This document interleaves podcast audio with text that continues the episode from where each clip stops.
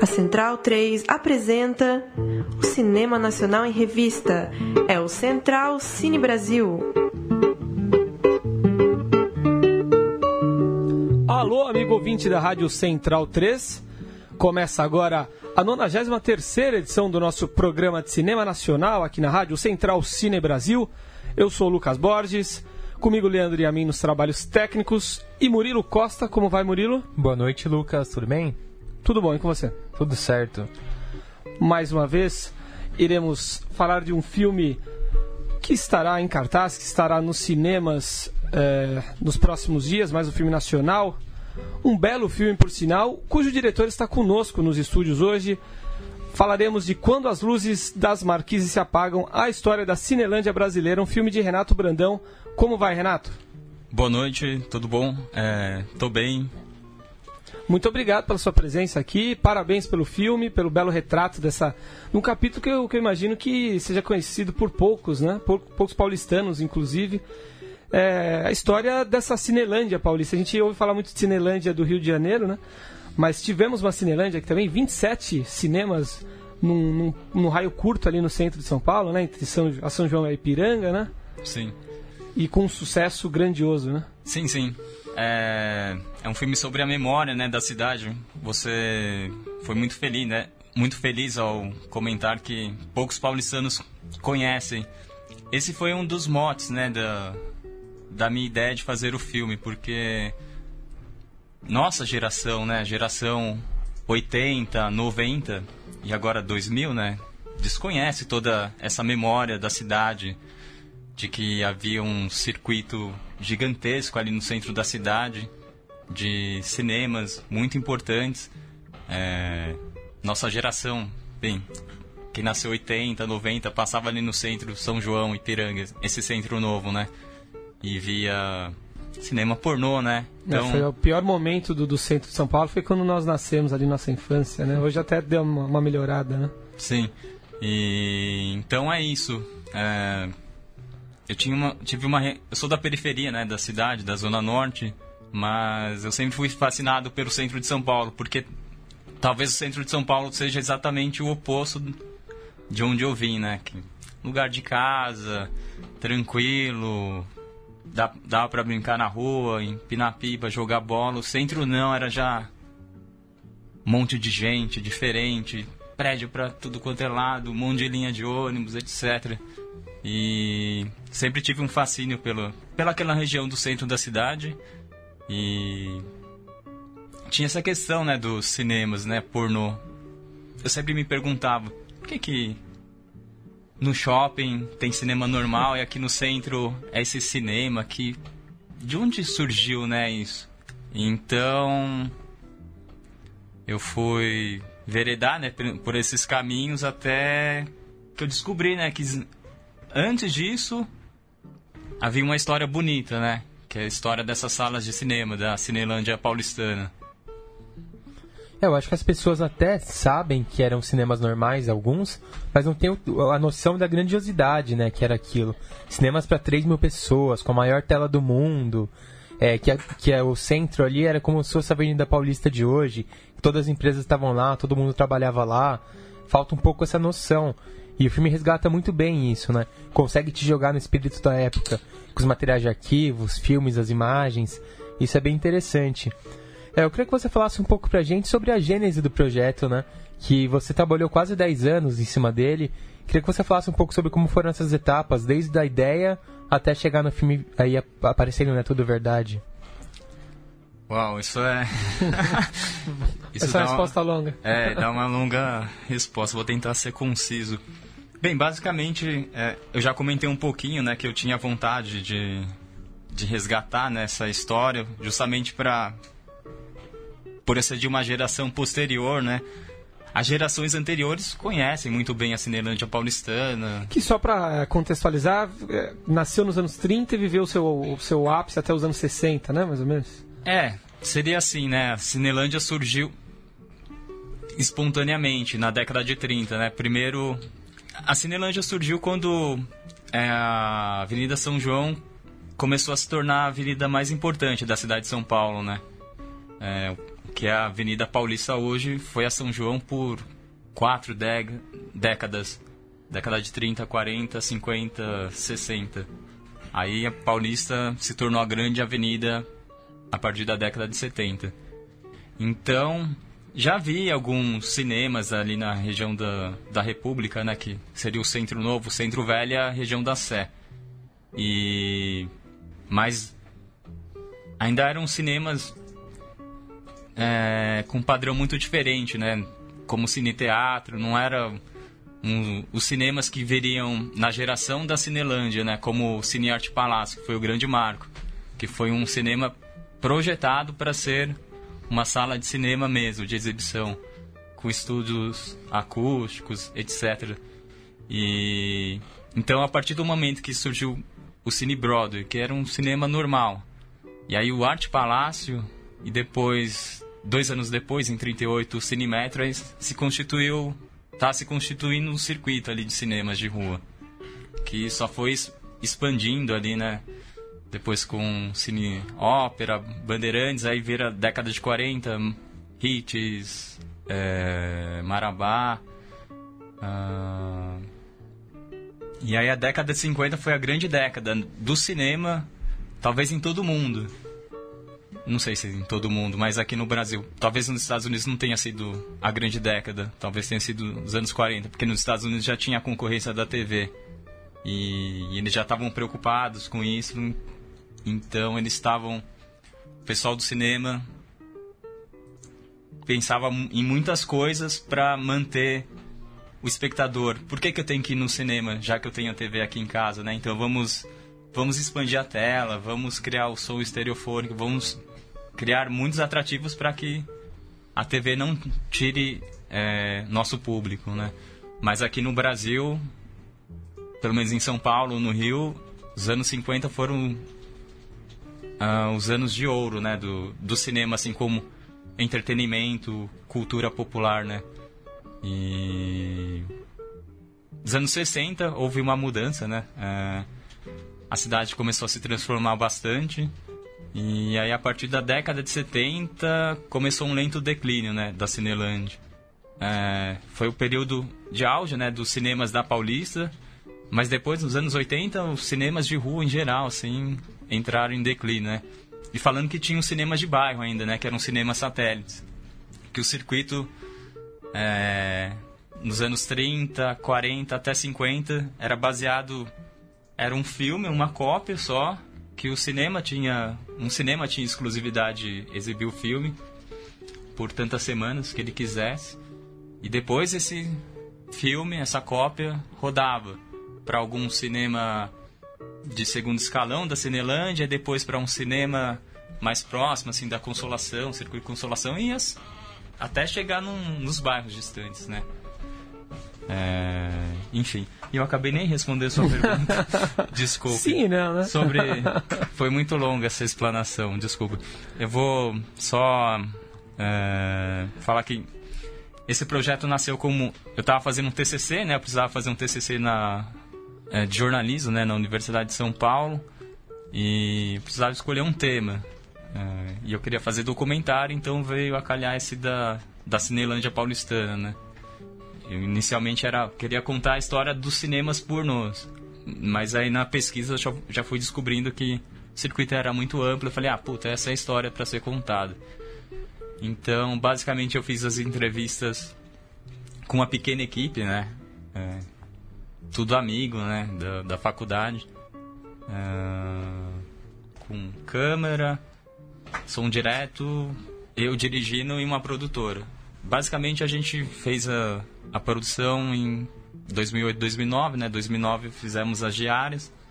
Eu comecei a montar, né? Em 2009, 2010 e o primeiro corte ficou pronto meados de 2010, né? No dia em que o Brasil perdeu da Holanda na Copa de 2010, né? Aquela virada de 2x1, Felipe Melo Sim. fazendo cagadas, né? Foi o grande jogo do Brasil, né? No primeiro tempo, mas... Sim. Enfim, eu tava lá, na ECA, fazendo... Passando o último corte, né? Assistindo. Depois teve o jogo do Uruguai, né? Com Gana, Soares. Só uma curiosidade.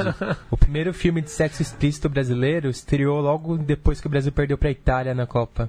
Ah, 82. 86, 82. O jogo do Paulo Rossi. Foi esse É mesmo. mesmo? Olha só, as- Que interessante. É, o futebol permeia no, muito E estreou no cinema do Francisco Lucas, Cine Windsor. Cine um, dos, Winston. um dos grandes entrevistados do filme. Né? Sim. E então aí teve esse processo, foi a, foi a primeira exibição, foi o primeiro corte. E só que aí depois eu dei um tempo, de quase um ano. Eu já sabia. de- o, o primeiro corte foi mu- era muito diferente, né, do, do corte final, que é o sétimo, que eu diria assim.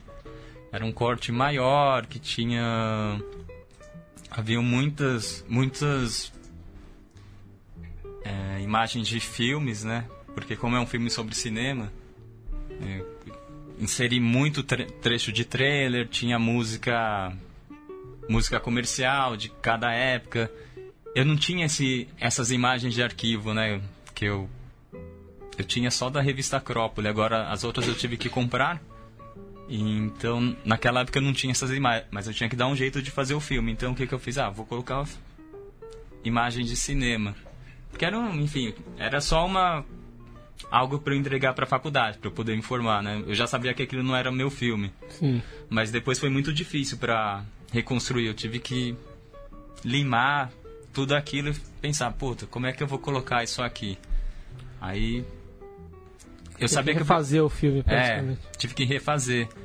Eu sabia que eu precisava de um outro personagem, que é o Eduardo Santos. O Eduardo Santos é, é aquele personagem que começa falando sobre o ah, Cinemetro, né? Que ele ia nas sessões é, do Tom e Jerry. Que é, os- é- é um personagem mais novo, né?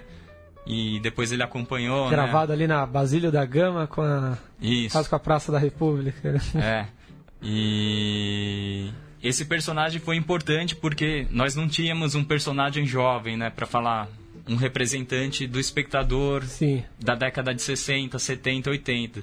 Os personagens eles davam muito conta da narrativa para a década de 40, 50, 60. Que Inácio, grandes entrevistados, né? Inácio de, de Loyola Brandão, o Sim. próprio Nabil Bunduque, né? Que é responsável pelo plano diretor, até que poderia ter mudado a cidade, né? Sim, é.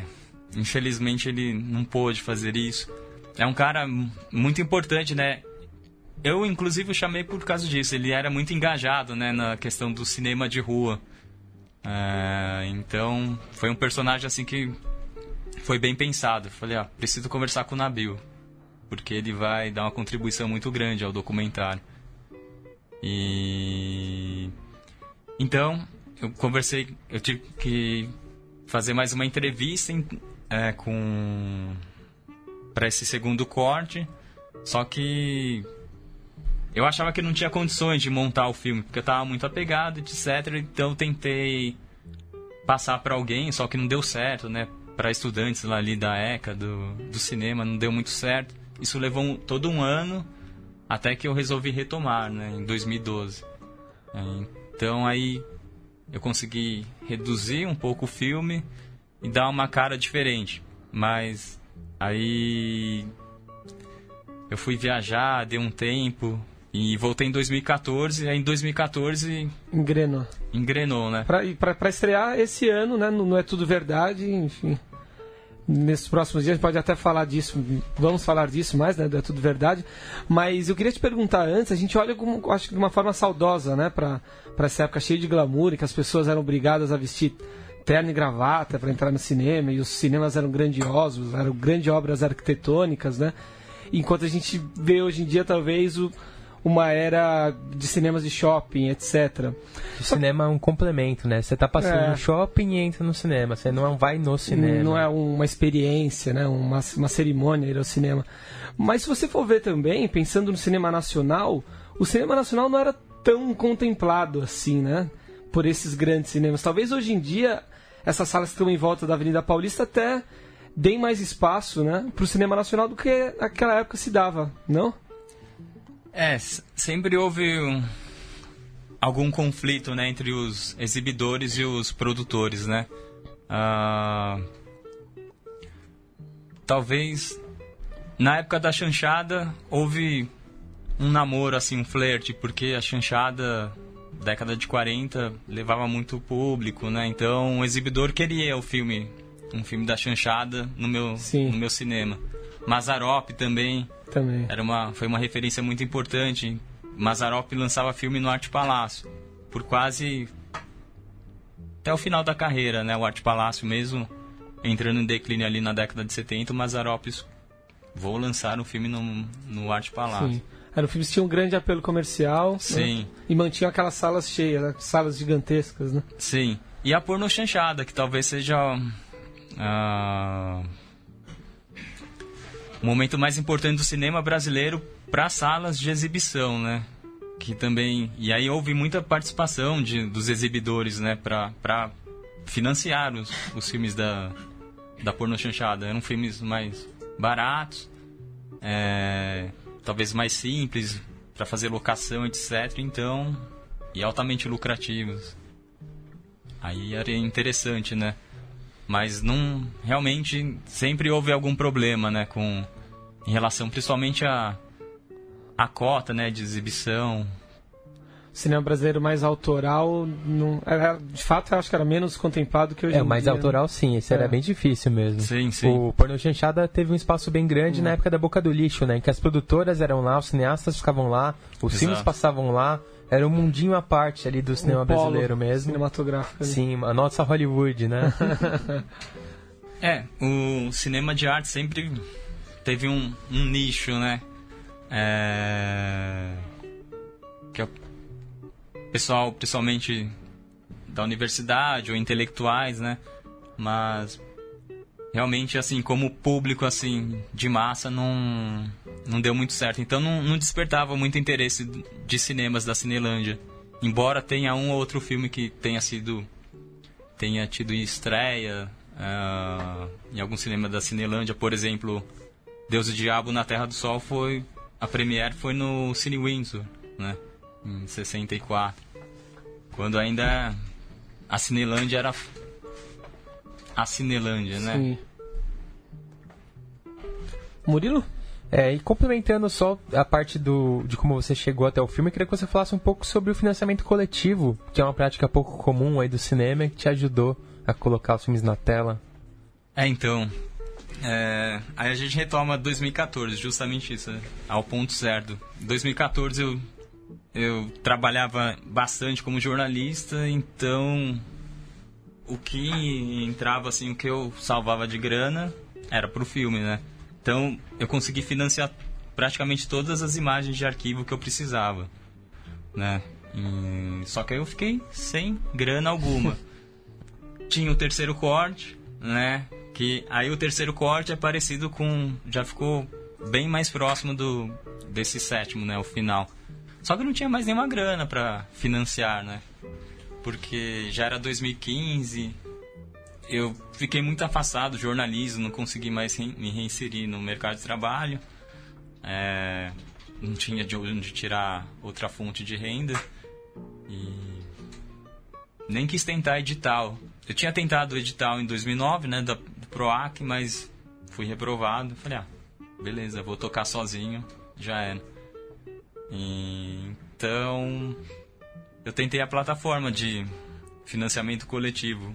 Já tinha feito um- algumas pesquisas, né, de que alguns filmes tinham conseguido, né, tinham sido bem sucedidos ah, em arrecadar fundos.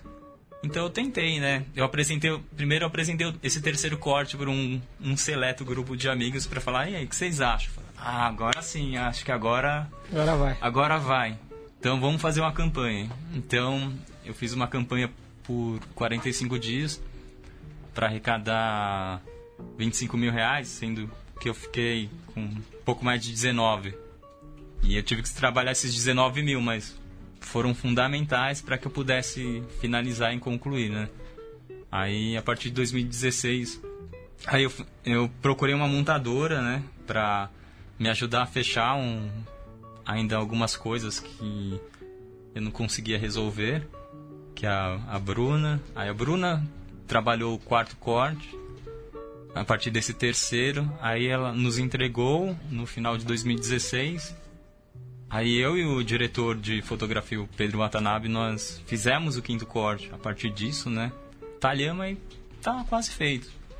Né? Aí, a partir de 2017, nós começamos a procurar essas pessoas que poderiam contribuir com a gente, né? Ia receber... Não ia receber muita grana, mas topassem, né? Pelo projeto, pelo cinema, né? Independente. E aí final de 2007 nós conseguimos chegar ali perto do final e daí eu pude inscrever o filme no É Tudo Verdade. E ele não estava pronto, né, quando eu, eu, recebi a notícia de que ele tinha sido um dos 13 filmes brasileiros selecionados para a mostra. Eu fiquei muito feliz, mas muito preocupado pelo tempo, assim. É, fazia menos de um mês para começar o festival. Eu fiquei desesperado. Falei, cara, não vou, como é que eu vou marcar a mixagem e tal? Porque eu nem acreditava que ia passar o, filme. Um filme feito com tanta dificuldade, né? É, no peito, aí no suor. Sim. Né? E, mas deu tudo certo. Foi uma correria danada para poder entregar o filme. Mas, e aí. Tô feliz que. Agora é só esperar a exibição mesmo e e conversar agora. Agora é a parte mais fácil, só Sim, conversar só sobre colher, o filme. colher os frutos agora. É. Tá num grupo seleto aí, né? De bem poucos pois filmes é. selecionados e vai ter um debate, né? Terça-feira sobre o filme. Fala um pouco sobre isso também. É, eu fiquei muito feliz e surpreso, né? Porque uh, houve uma diminuição, né? De, do número de filmes. O, o festival perdeu nesse ano perdeu dois grandes patrocinadores. É, perdeu um terço do financiamento e um terço do, do, do número de filmes também em relação Exatamente. ao ano passado. Né? Sim, perdeu o patrocínio do BNDES e da Petrobras, né? Então eles tiveram muitas dificuldades. É, inclusive, pra, acho que para conseguir salas, não tem nenhuma grande sala, né? Sim. Nesse ano, ao contrário de outras edições, que, por exemplo, tinha o Cinesesc, que às vezes tinha o, o Reserva. também? Tinha, tinha. Né? Tinha Espaço Sim. Nos dois espaços de Itaú ainda. É. Três, acho que até o, o Frei Caneca, é. o Anexo e o Augusto. Sim. sim, sim. E aí nesse ano talvez por causa disso, né? Você tem que, você tem que pagar, né, o cinema para cinema deixar de exibir uma semana de programação. É. Os Moreira Salles foram amigos, mas nem tanto. Fica com as menores salas é, que nós temos. Mas cederam o IMS, né? Sim. É. E o Itaú Cultural, né? Sim. Que ah, o IMS está tentando foi inaugurado né, no ano passado, eles passam né, algum, alguns filmes, né, mas é uma sala pequena. Ah, talvez a, a, do Centro Cultural seja maior, eu não tenho certeza disso. E é. ali é uma sala de cinema, mas para exibição também de, de filmes fora do circuito, né? É... Então é isso, estou meio na expectativa. Estou feliz que vai ser o, vai ser o único filme a ser debatido, né? É uma fiquei lisonjeado, né? É uma grande honra, né? E uma responsabilidade. Eu detesto falar ao vivo, tô, mas eu não estou muito preocupado em falar sobre isso, né? Vamos chegar o um momento. Se eu ficar sentadinho, eu vou ficar feliz. então, como bom jornalista, deu o serviço aí é, tô do, com ele aqui, da ó. exibição. Tô com ele na mão. Não sei se você sabe de cor, né? O quê? O serviço. Ah, sim, sim. Enfim, mas vai ser exibido então dia 17. Hoje Estamos gravando no dia 12, né? Dia 17, terça-feira. Terça-feira. No CS 24 de maio. É a sessão. Às 13. É o debate, né? A, a sessão é às 13 e o debate às 15. Debate às 15. Aí no dia seguinte no IMS, na Paulista, às 15 também. Sim. No dia 20, no Centro Cultural, às 17. Aí novamente no SESC 24 de maio, no dia 21, às 17. E vai ter uma sessão no Rio de, no Rio de Janeiro também, né? No IMS do Rio dia 22 às 16 horas. Sim, é, vai ser bacana no Rio de Janeiro, né? Porque lá tinha uma. É a Cinelândia, né? Sim. Que a Cinelândia de São Paulo é inspira... foi inspirada, se inspirou-se, né? Na, na Cinelândia carioca, né?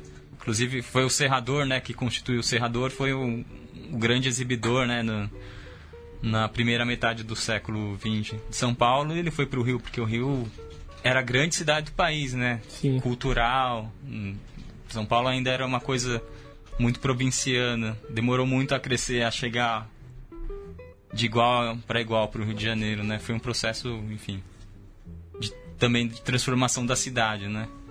Então vai ser bacana exibir lá no Rio de Janeiro. E, e, é muito legal ver uma pessoa que não tem um perfil, né, do, do cineasta padrão, não estudou cinema, não está, né, nos círculos de cinema, fazer um filme tão, tão interessante, tão bonito como você fez, e com tanta dificuldade, né? E daqui em diante, é, tua escolha vai ser pelo jornalismo, se você tem vontade de fazer outros filmes, ou vai seguir como DJ do Grande Bebo Sim, lá, lá em Perdizes? Rapaz, eu queria só sobreviver. Acho que o, que eu melhor fiz na vida, assim, não, não é não é modéstia à parte, é porque eu sabia fazer jornalismo, né? Mas vocês como jornalistas, vocês sabem, né, como funciona o mercado, Sim. quanto ficou difícil fazer jornalismo. Então, é muito difícil voltar. Eu gostaria de voltar, mas eu preciso sobreviver de alguma forma. Então, eu tenho atuado como DJ muito por isso. Era mais um hobby, né, mas agora se tornou uma necessidade. É... Cinema nem se fala, né? Quase quem vive de cinema. Ninguém vive de cinema. Muito difícil, né? As pessoas vivem de outras coisas e vão fazer cinema, né? Mas adoraria fazer outros filmes. Eu tenho outras ideias para fazer documentário, que é a, é a linguagem que eu gosto mesmo, né? Apesar de algumas discordâncias, apesar de achar que a ficção tem coisas melhores que que o documentário, mas é isso. É o que Como eu gosto. Como jornalista é o que te, te atrai mais. Sim. E o filme tem um personagem fascinante que fica a dica aí de ir atrás e fazer um filme sobre Francisco Lucas, o grande exibidor ali do cinema da época, que era um barão da indústria de cinema, né? Tinha várias salas e foi entrando ali na decadência, aquela figura bem clássica do velho decadente, antigo rico, mas que não larga o costume, que ainda tem atitude, postura de rico de cult, né? Aristocrático. Ele tá passando um monte de filme pornô no cinema dele, mas ele ainda fala minha sala de cinema e tem o um pôster do Fellini na parede. É um cara fascinante, um cara muito legal. Sim. Faz um filme sobre ele aí. Não, não, o seu Francisco já não quer mais fazer. Ele já foi muito entrevistado, né, sobre isso. O Murilo, inclusive, né, com a primeira, primeira vez no cinema brasileiro, né? Isso, é o documentário que eu montei. A gente entrevistou algumas pessoas em comum aí com Sim. o filme, é, entre elas o Francisco Lucas. É, mas é, o seu Francisco está muito cansado. Ele já falou tanto sobre isso que ele é, na última diária que nós nós fizemos três diárias, né, com o seu Francisco e a última foi em 2016. É, e ele contou para mim, pô, tô cansado já de o céu é o último filme, eu não quero falar com mais ninguém. Então eu falei, tudo bem, seu Francisco. E pelo, pelo, pelo estudo, né, que você, em qual você se aprofundou aí, enfim, todo conhecimento que você adquiriu a respeito do assunto, é, a que conclusão você chegou sobre a lógica da, da cidade de São Paulo? É, aparentemente é, a sina de São Paulo é atropelar tudo que, o que construiu e, e fazer outras coisas por cima, né? A gente vê os, os antigos cinemas aí da Cinelândia Paulista é, sendo transformados em garagens, em outro, qualquer outro tipo de estabelecimento comercial, né? Ou, ou não, existe uma. Você vê um, uma luz no fim do túnel, até, quem sabe, talvez, novos cinemas além do cinema Marabá, né, que é o único que, que hoje sobrevive né, daquela época. É possível que, que aquele passado glorioso, de certa forma, seja relembrado. Ah, assim como do ponto de vista de salas de cinema de rua, eu acho um pouco difícil, que, que a cidade se transformou muito, né? E o cinema funciona porque o público vai né, ao cinema. É, nas décadas de 30, 40, 50, uh, nós não tínhamos essa abundância, essa proliferação de imagem, né? Então, o cinema era muito referência para as pessoas, né? Referência para aprender a beijar, para aprender geografia, né? Porque a, a TV era incipiente. Até os jornais, né? Eram cinejornais, a pessoa ia para se informar Exatamente. no cinema. Sim. É... O rádio também era, mas o cinema era muito mais, porque tinha imagem, né? Diante de você. Então, hoje em dia, a coisa se tornou banal, né? A gente tem imagem no nosso celular. A gente, com acesso à internet, a gente procura alguma coisa e tem muita possibilidade de achar, né? Então, acho que eu eu não sei. O cinema teria que ser algo muito diferente, assim, para poder atrair público. E mas mesmo assim, né? A gente tem tem tantas opções, né, de lazer para fazer também que fica difícil. O, cinema é só mais uma coisa, né? Infelizmente. Ou não, né? Não sei. Porque é bacana também fazer outras coisas, né? Essa pergunta estava na minha lista aqui também, né? O que você acha dos cinemas ali do centro? Se teria alguma volta? Porque o Cine Marabá tentou, né? Mas meio que não emplacou muito. Não, a Ele programação tá ali, uma é, né? programação bem básica, não tem grande público, não é um programa que a família brasileira vai fazer. Depende um tipo, pouco do renascimento Marabá. do centro também. Uma coisa depende da outra, né? Talvez. É. Porque tudo ali decaiu junto também, né? Decaiu o Sim. centro, decaiu o cinema brasileiro e decaiu a sala de cinema, tudo ao mesmo tempo. É que o, o Marabá, ele, desde ali da, da década de 70, ele, na verdade, acho que antes, né? E- esses cinemas da Cinelândia, eles eram cinemas do circuito Hollywood, né? Que sempre foi o grande Sim. o, o circuito para atrair o público, né? O que hoje seria um Cinemark Exatamente. equivalentes, né? Exatamente. E era isso, né, que eu, eu havia comentado antes. Os, os cinemas, eles tinham a exclusividade da exibição de um filme. Se você comprar Ben-Hur, vai passar só no Cinemetro por tantas semanas que eu quiser. Se for passar é, Psicose, uma semana aqui no meu cinema. Depois vai, sabe, você concentra muito. Então, mudou muito. É, mas é isso, o Marabá ele tinha. Ele já era um cinema dessa pegada, de filmes comerciais de Hollywood, né? Depois, a partir da década de 70, blockbusters. Então, esse perfil mesmo. Ele acaba concorrendo, enfim, com, com a Cinemark, mas como cinema de rua. Eu não sei a quantas a quantas ele tá, né, o Marabá, mas exatamente por isso, né, ele, ele é o único cinema comercial ali do centro. Eu não sei se teria espaço para um outro cinema comercial no centro. Embora hajam salas magníficas, como o Cine Piranga, que fica de frente. O Cine Piranga é incrível. Ele ainda tá preservado, mas como é que você vai sustentar aquele, aquele cinema, né? Aquele tamanho, né? Com aquele tamanho. Com O Marabá público? mesmo foi, é, foi é uma grande sala que foi dividida em várias, né? Sim, foi fatiado em cinco salas, né? Então, que é isso, né? O cinema mudou, teve que hoje hoje o lançamento é simultâneo, né, em várias salas. Você não pode exibir só um filme, é melhor você exibir uma porção de filmes, que é esse padrão, né, de multisalas. É isso. Murilo? Não, é isso. Acho que o papo foi muito bom. E é um filme que tem tudo a ver com a Tudo Verdade, né? Que gosta de resgatar essas histórias da boca do lixo, do cinema paulista, cinema brasileiro. Tem a cara do festival. Só repassando aqui então, o É Tudo Verdade começa nesse 12 de abril, né? Vai até 22 de abril. Vão ser 55 documentários exibidos gratuitamente. E não deixem de assistir Quando as Luzes das Marquises se Apagam, a história da Cinelândia Paulistana, o filme do, do Renato Brandão. Um belíssimo documento aí da história de São Paulo, um belo filme. Vai ser exibido então no dia 17 do 4, 13 horas, no Sesc 24 de maio, com debate. Dia 18 às 15 no IMS Paulista. Centro Cultural no dia 20 do 4 às 17 e Sesc 24 de maio no dia 21 de abril às 17 horas. Para quem está lá no Rio, dia 22 do 4 às 16.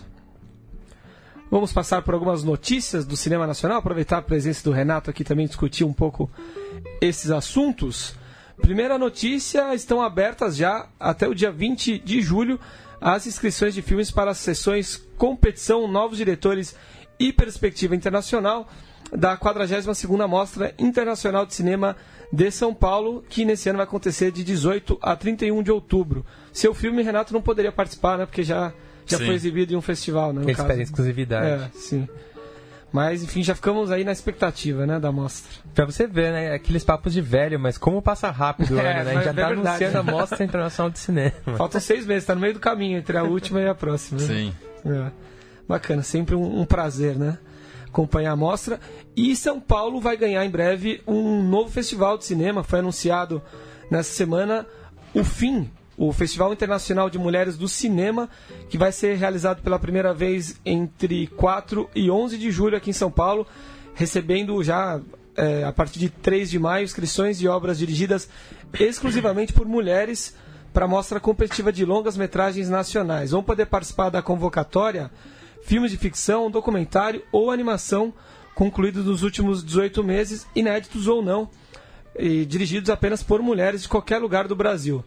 As inscrições são gratuitas, devem ser feitas pelo fincine com M, né? fim.com.br.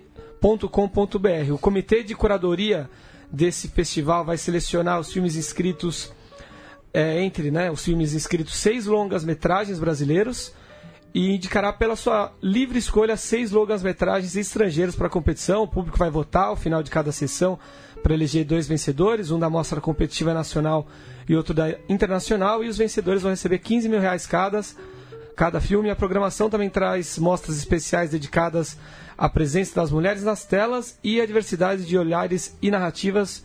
Muito bacana, né? Tá aí um assunto que está cada vez mais em pauta, né? Já teve mais de uma mostra com esse foco esse ano, e mas é necessário, né? Eu estava vendo números ontem de que no ano passado menos de 10% dos filmes foram dirigidos por mulheres, dos filmes brasileiros. Então, porra, precisa mesmo de mostras Muito assim. necessário. né? E a sessão Vitrine Petrobras, né? Muito bacana também, muito interessante, anunciou é, nesse 10 de abril a inclusão de mais quatro cidades e de novos filmes no circuito de exibição do projeto que promove produções nacionais no cinema a ingressos de apenas 12 reais. Essas novas cidades são Cuiabá, Manaus, Vitória e, para sua alegria, Murilo, São Bernardo do É Campo. gloriosa São Bernardo do Campo. Pois é, você vai poder assistir filmes nacionais, filmes Em autorais. sala, você nacionais. sabe? Ainda não anunciaram as salas. Vamos ver. É. Tomara que seja perto de casa. Mas aí você se vira agora então.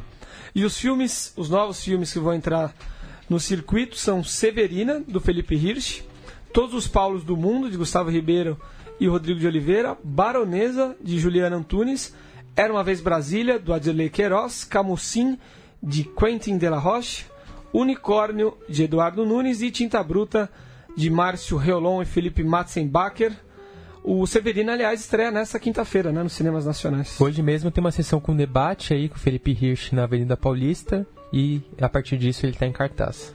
Outro filme que vale a pena ser visto, né? Tá, enfim, vai estrear cheio de expectativa, é Aos Teus Olhos, o drama aí da Carolina Jabor com o Daniel de Oliveira, filme que foi muito premiado no Festival do Rio em 2017 e estreia em 50 salas aí de, de diferentes, 20 diferentes cidades do país. É, mas estreia razoável aí, o filme passou bem na Mostra de São Paulo. Vamos ver como que ele vai nas- na bilheteria.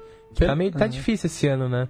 É, Poucos filmes é. saindo por enquanto. Em relação ao ano passado tá quem, né? Mas o, pelo trailer eh, promete aos teus olhos um drama aí que fala um pouco desse, dessa época de, de patrulha, né? Patrulha virtual, etc. É meio que o A Caça brasileiro, é isso? Pode ser. Parece um pode pouco. ser. Severina me chamou bastante atenção também. Também.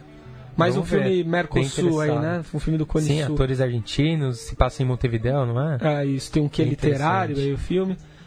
E esse mês vai ter bastante estreia, né? Esperamos que a partir de agora a coisa engrene.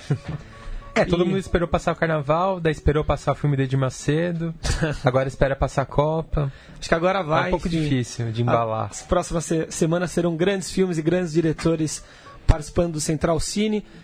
Como foi hoje, Renato, muito obrigado pela, pela sua presença aqui. Parabéns pelo filme e boa sorte que, enfim, o filme possa ser exibido em outras mostras e festivais e que possa chegar ao cinema, streamings, etc., para que muita gente assista. É isso aí, obrigado e pelo convite, fiquei muito feliz. é, porque o programa também tem uma pegada independen- in- independente, então me identifiquei com isso. Valeu pelo convite. Tomara que se rolar outros dias aí, a gente vem aí bater um papo. E é isso. Agora que o filme tá pronto, ele precisa ser visto. Exibido e visto, né? Sim. Não adianta só de ser exibido.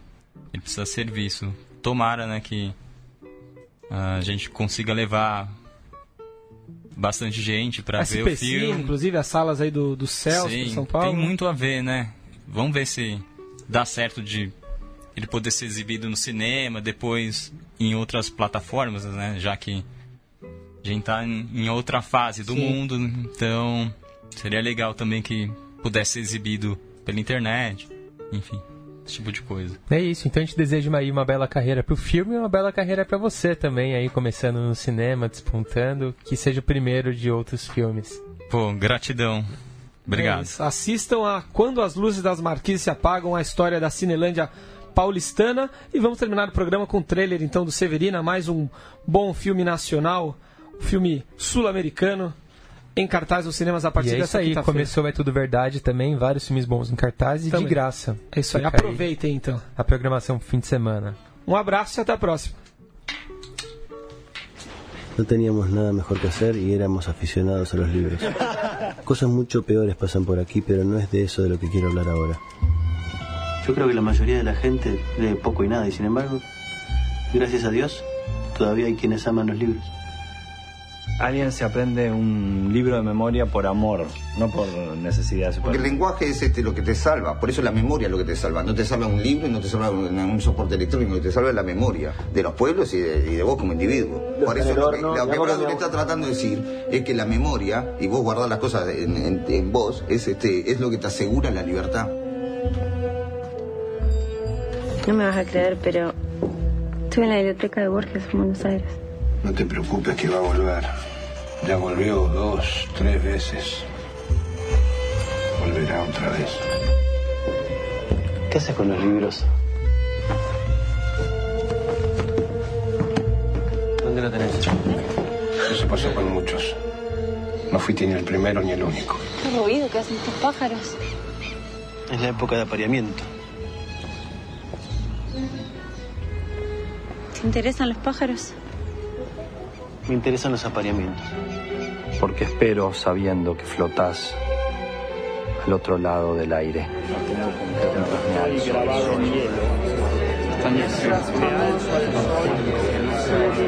por mi cuerpo,